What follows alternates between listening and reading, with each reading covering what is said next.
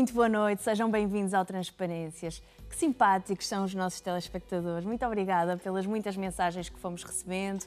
Agradecer-nos a termos voltado, sim, porque nós fizemos uma pausa para nos adaptarmos às novas circunstâncias e voltámos na semana passada com alguns temas ligados a esta nova fase que todos estamos a viver, esta pandemia, e depois também com, com as muitas cartas que nos têm escrito. Por isso, muito, muito obrigada por estar desse lado, por nos acompanhar e por gostar do trabalho que eu e o Pedro fazemos aqui. Olá, Pedro. Olá, Ana.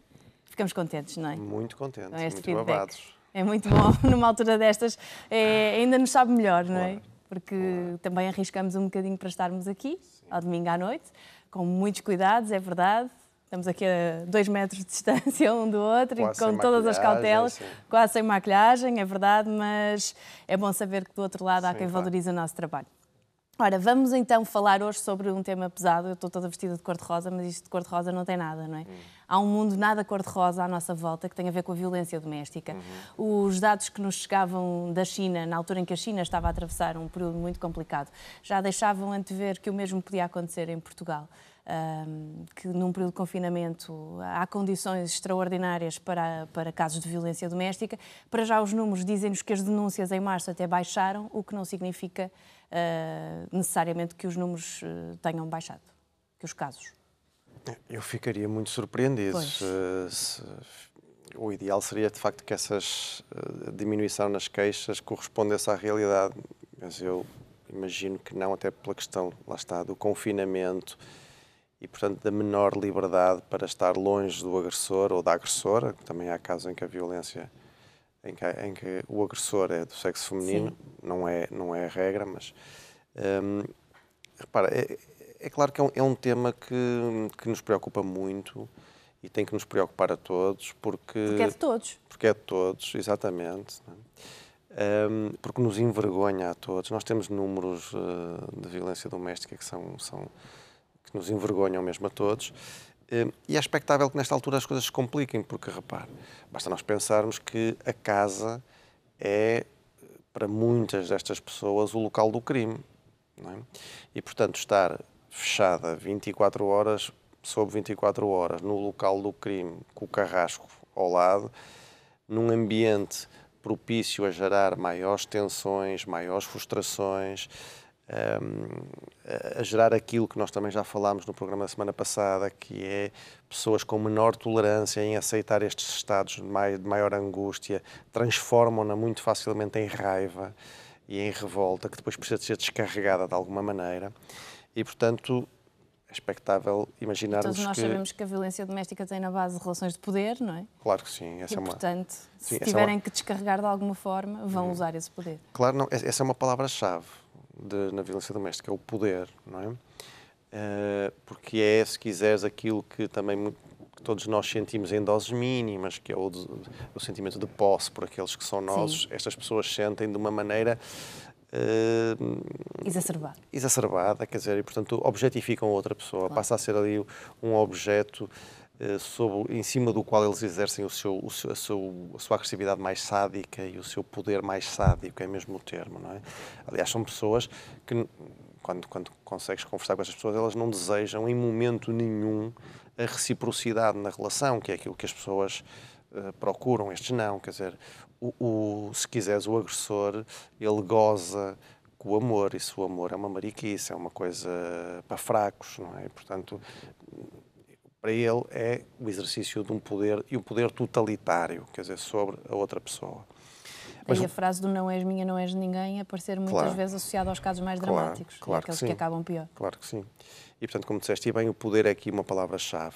E num contexto como este, é, é importante que se toque, se repita às vezes que forem precisas, que eh, as vítimas eh, não estão desamparadas, ou pelo menos não estão tão desamparadas como aparente, não podem estar tão desamparadas como aparentemente se sentem, nem os agressores se podem sentir livres da, da censura e da, e da criminalização destes atos. Não é?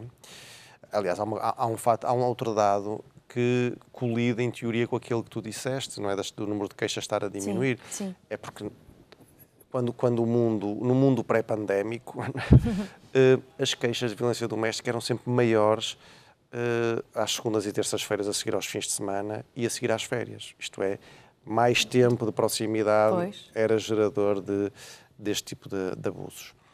E, portanto, se nós pensarmos, repara, se pensarmos do ponto de vista do agressor, é natural que este agressor esteja uh, mais, agitado. Uh, mais agitado, mais tenso, ainda mais intolerante à frustração do que ele já habitualmente Sim. é. Fruto desta angústia, há aqui uma outra palavra-chave a juntar à do poder, que é o álcool, porque o álcool funciona muitas, em muitos destes casos Hum, repara, eu, eu, eu, trabalho muito com alcoólicos também e, e, estas coisas estão muitas vezes de mãos dadas. Quer dizer, Os uma números coisa... dizem-nos que estão por trás de um terço, Sim, não é? uma coisa, uma coisa a potenciar um a outra.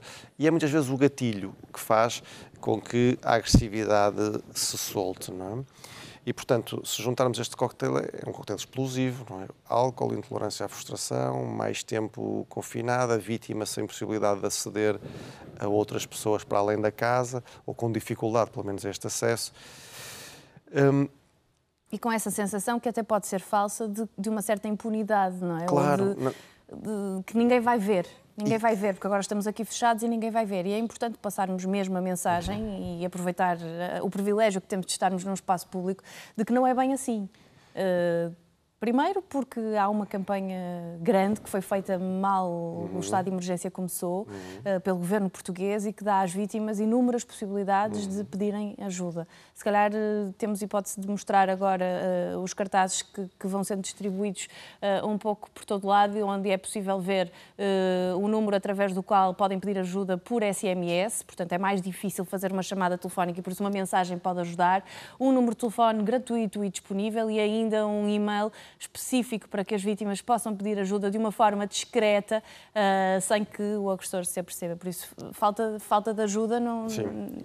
não há. Sim. Sim, mas isso é muito importante o que estás a dizer. Deixa-me só fazer uma nota, que porque relativamente ao SMS, ele é anónimo, ou seja, ah, sim, sim. depois não aparece na descrição da, da fatura. Da fatura de, portanto, uh, mas sim, essa é uma frase que se calhar é a frase com que devíamos encerrar o, o, o tema, mas podemos falar que é exatamente isso. Quer dizer, é que o, os direitos da vítima não foram de quarentena, eles Sim. continuam. E este estado de emergência não decretou a impunidade dos criminosos. É? E esta é uma questão muito importante, porque aquilo que tu estavas a dizer, isso é uma coisa que não, é um dado que não é real, que nós sabemos que tem algum efeito né, nos agressores. É quando percebem que isto tem consequências. Muito mais do que as campanhas, para, os agressores, muito mais do que as campanhas de sensibilização e de informação, que também são importantes, uhum. é quando percebem que há punição. Uh, e, portanto, é bom que eles não se sintam, de facto, mais livres para poder claro. uh, agir. Uh, nas vítimas, eu diria que é expectável que os sintomas ansiosos e depressivos comecem, comecem a subir. Um, muito cuidado para o abuso de substâncias. Sim. E aqui, novamente, o álcool, muito comum, uma maneira de, de, Escapar, de, anestesiar, o sofrimento e de aguentar, quer dizer, de ganhar uhum. alguma tolerância. Ou então uh, a automedicação, com o que tiverem lá em casa. Muitas vezes são pessoas que estão medicadas Sim. para a ansiedade ou para a depressão, mas que depois vão fazendo uma gestão disto e vão carregando mais na dose. Um, até depois coisas mais complicadas que poderão surgir, como a ideação suicida, etc. E, portanto, estas pessoas não podem ficar isoladas. É? Uma coisa é nós estarmos temos que nos isolar fisicamente, mas nós não podemos ficar isolados por dentro e muito menos estas pessoas podem ficar isoladas por dentro. Elas têm que ter eh, fontes de canais para, para, para o exterior. Não é? E estarem atentas a todos os tipos de violência, porque não estamos só a falar de violência física. Aqui imagino que a violência sexual assuma um, uma dimensão considerável. Sim. Sim, uma dimensão considerável.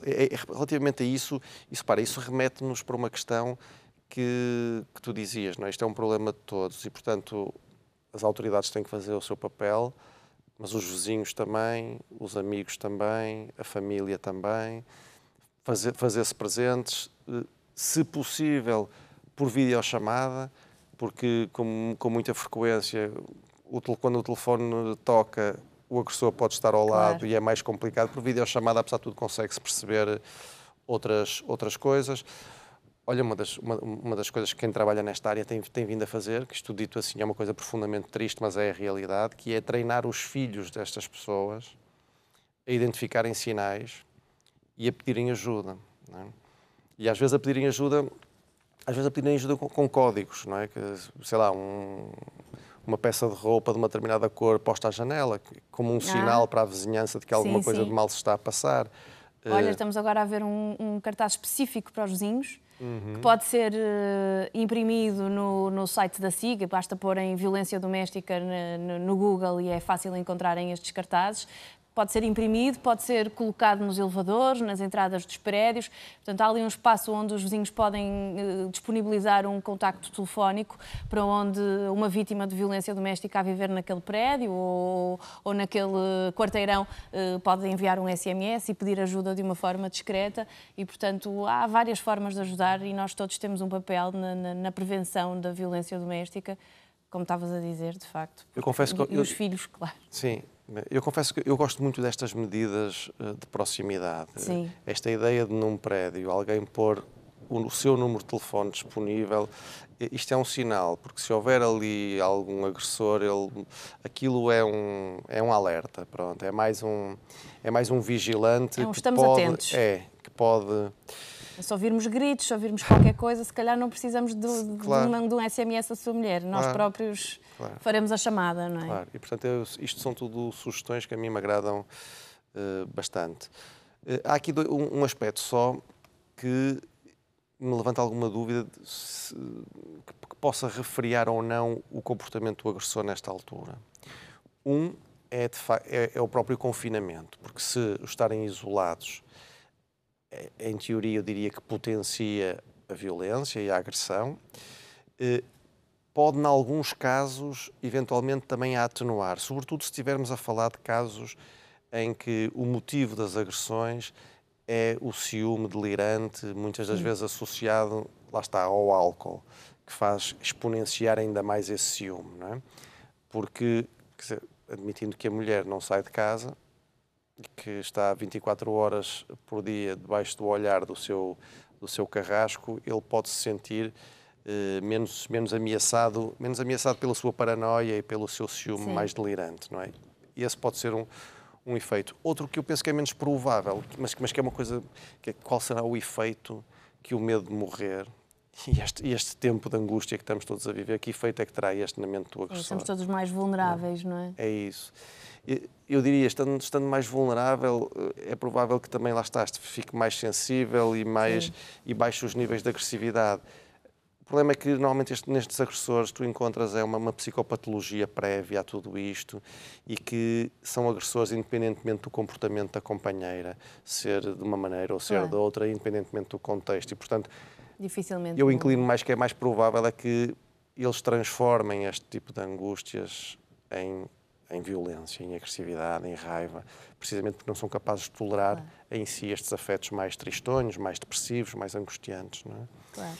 E, portanto, eu acho que a mensagem a passar é um bocadinho esta, quer dizer, é uh, ninguém pode sentir-se sozinho, nem, nem as vítimas, Sim. sobretudo estas, mas também nem os agressores. Porque... E há soluções, foram criadas eh, várias, várias camas, chamam-lhe camas, mas na verdade são Sim. espaços para mulheres vítimas de violência doméstica em todo o país, portanto, casa-abrigo, casas-abrigo e sítios onde estas mulheres podem estar em segurança e apesar de, do isolamento, há muitos profissionais que continuam disponíveis para, para ajudar uh, e por isso, de facto, não pode ficar a ideia de que uhum. por estarmos isolados não há ajuda. Sim, nem pensar. Não, os direitos é... continuam garantidos. E até nós estamos aqui também para ajudar.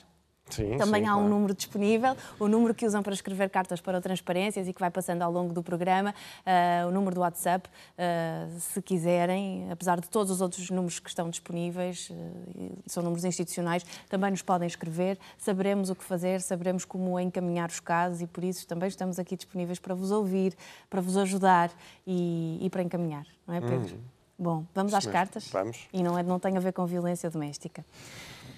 Mas o amor também não tira, também não tira férias, nem faz quarentena, portanto, vamos a isto. Ora bem, boa noite, Ana e Pedro. Obrigado pelo vosso programa com temas tão interessantes. Tenho 34 anos e desde, desde sempre namorei. Mas desde o fim da minha última relação, há cerca de um ano, que não tenho interesse em estar com nenhuma mulher. Tenho tido encontros no Tinder, alguns interessantes, outros nem por isso. Sempre tive um amor fácil e nunca estive muito tempo sem ninguém. Acontece que desde que estou solteiro, que não tenho praticamente interesse em ninguém. Nunca quero um segundo encontro porque nada me parece interessante. Estou um bocado preocupado comigo mesmo, pois até a vontade sexual está a baixar. Devo acrescentar que a minha relação anterior e a forma como acabamos me deixou bastante triste, mas já passou tempo suficiente para seguir em frente. Todo o resto da minha vida tem sido normal, tenho-me dedicado a várias coisas, como hobbies e desporto, mas acho tudo isto muito estranho para mim. Obrigado. Bom, de dizer que esta carta nos chegou antes do, do, período de isolamento. Portanto, era alguém que andava com estes encontros no Tinder. Espero que agora tenha abrandado, não é? Tenha suspendido estes encontros, porque não é de todo recomendável nesta altura. Pronto. A não mas... ser que eh, seja como também aquela piada que corre aí, que é irmos para o Tinder, seduzir pessoas com mais de 60 anos e depois obrigá-las a ficarem em casa. Não é? Isso não é justo. Bom, depois não, não sei. Mas, mas pronto, era importante fazer esta ressalva que esta carta já tem algum sim, tempo. Sim, sim. De facto, estamos com aqui algum delay nas respostas, pedimos desculpa, mas vamos responder a todas. O, bom, um, ele diz que se sente estranho no fim, não é? E a grande dúvida é saber se essa estranheza se é adequada ou não àquilo que se passa dentro dele. Porque pode ser. É? Está há um ano sem, Pode ser. sem alguém. Eh, já lá vamos. A questão do. do ele, só que um à parte, porque ele começa por dizer que ele é uma pessoa de amor fácil. Não é? E, e, e, eu fico na dúvida se é amor fácil no sentido de alguém que tem facilidade em conquistar Sim. ou se é alguém que tem facilidade em se apaixonar. Pois. Podem andar juntas ou separadas. Pois, pois podem, não é? é pode, verdade. pode não ser a mesma coisa. Depois ele também nos diz uma coisa que é, ele depois não quer, vai tendo esses encontros, não é? Uhum. Mas que depois não quer um segundo encontro. Mas se não quer um segundo encontro é porque quis um primeiro. E aí a questão significa que aparentemente há um desejo de procura, Sim. há um desejo que o mobiliza, mas depois há qualquer coisa que o, que o faz perder o interesse, que o retrai. Não é? E é aí que importa centrar a atenção, porque tu repara, nós podemos estar a falar em alguém que pode estar com uma baixa do desejo sexual uhum. como um sintoma que até pode ser ligeiro, mas um sintoma depressivo, é? Pronto, momentâneo e passageiro. Como pode ser alguém que é como se aqui dentro houvesse uma noção de que eu ligar-me ao outro é perigoso.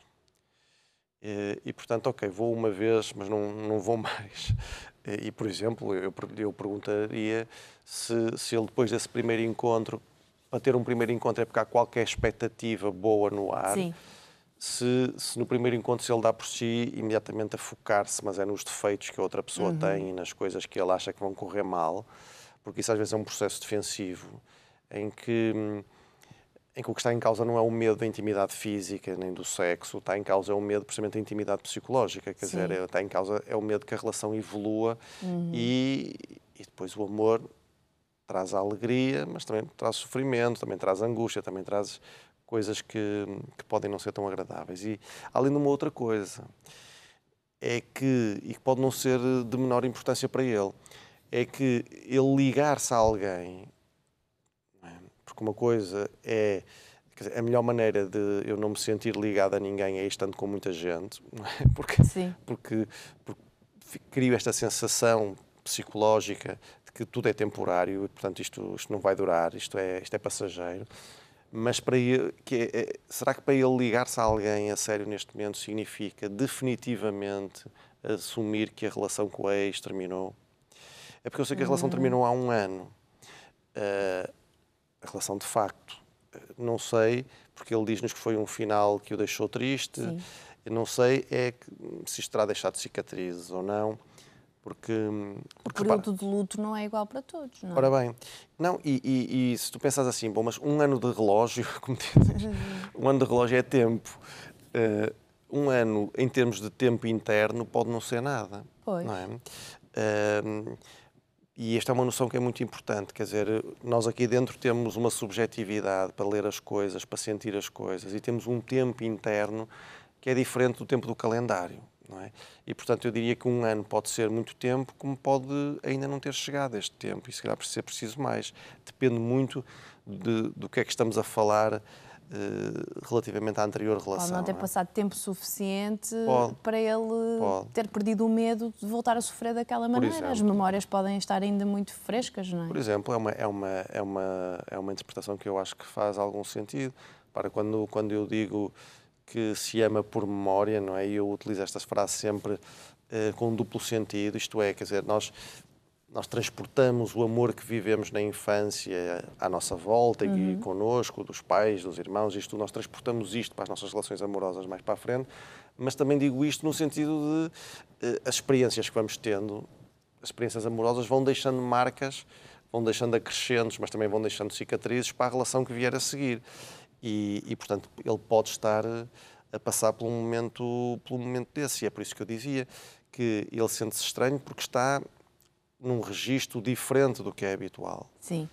Mas se por acaso isto tem a ver com ele ainda não estar pacificado com o luto, com a perda da anterior uhum. relação, esta estranheza, este desejo sexual um bocadinho mais baixo, esta dificuldade em se ligar, isto é, eu até, até desejo, imobilismo e fico com expectativa, quero ir para a cama com determinada pessoa, mas vou uma vez e a seguir, ou, ou se calhar nem, nem mete cama, mas estou com ela uma vez Sim. e a seguir não quero mais isto pode indiciar a isto, é que se calhar eh, as coisas ainda não estão totalmente resolvidas. Se há uma parte dele que sabe que isto acabou há um ano atrás, já passou muito tempo e ele seguiu com a vida dele. É? Faz esporte, tem hobbies, portanto, tem muito deprimido vida, não está. Tem a sua vida perfeitamente organizada, claro.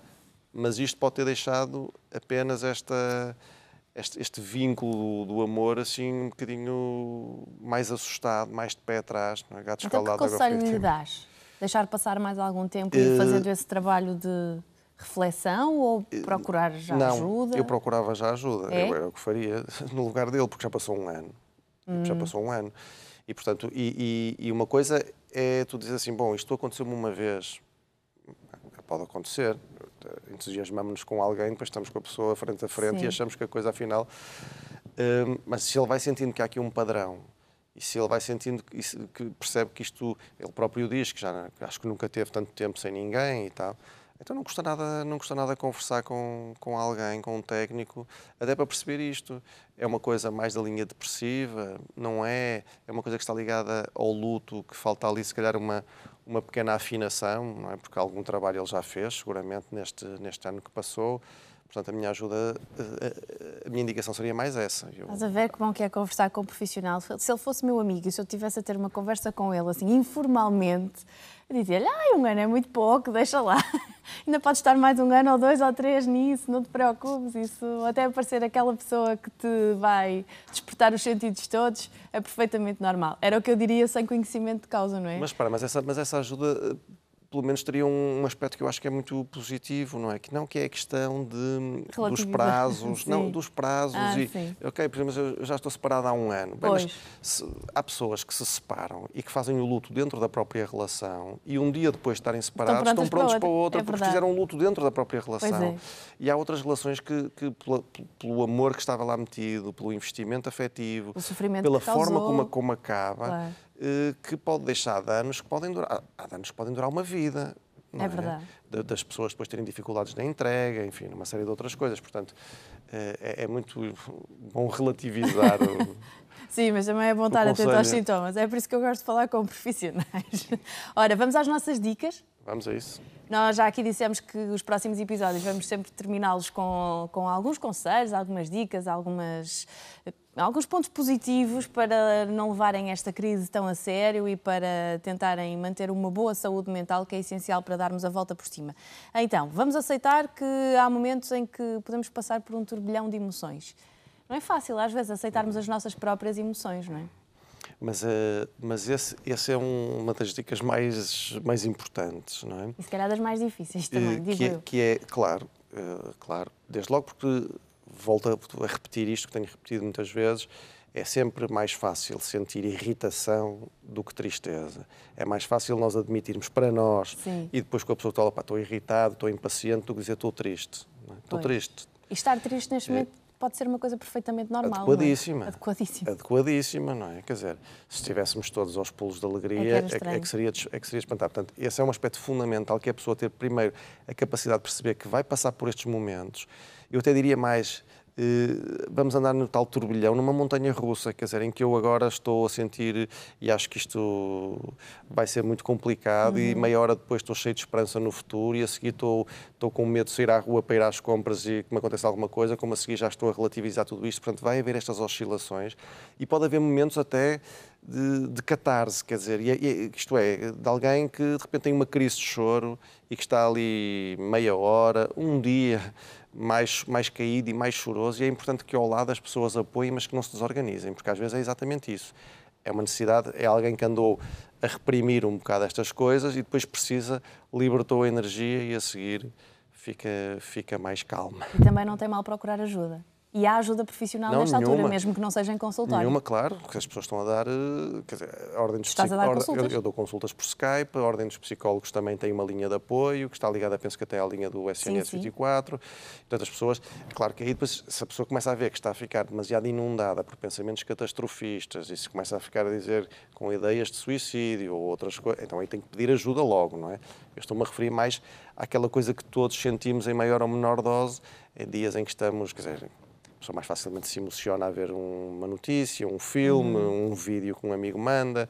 Quer dizer, não, não tem problema nenhum. É adequadíssimo nesta altura.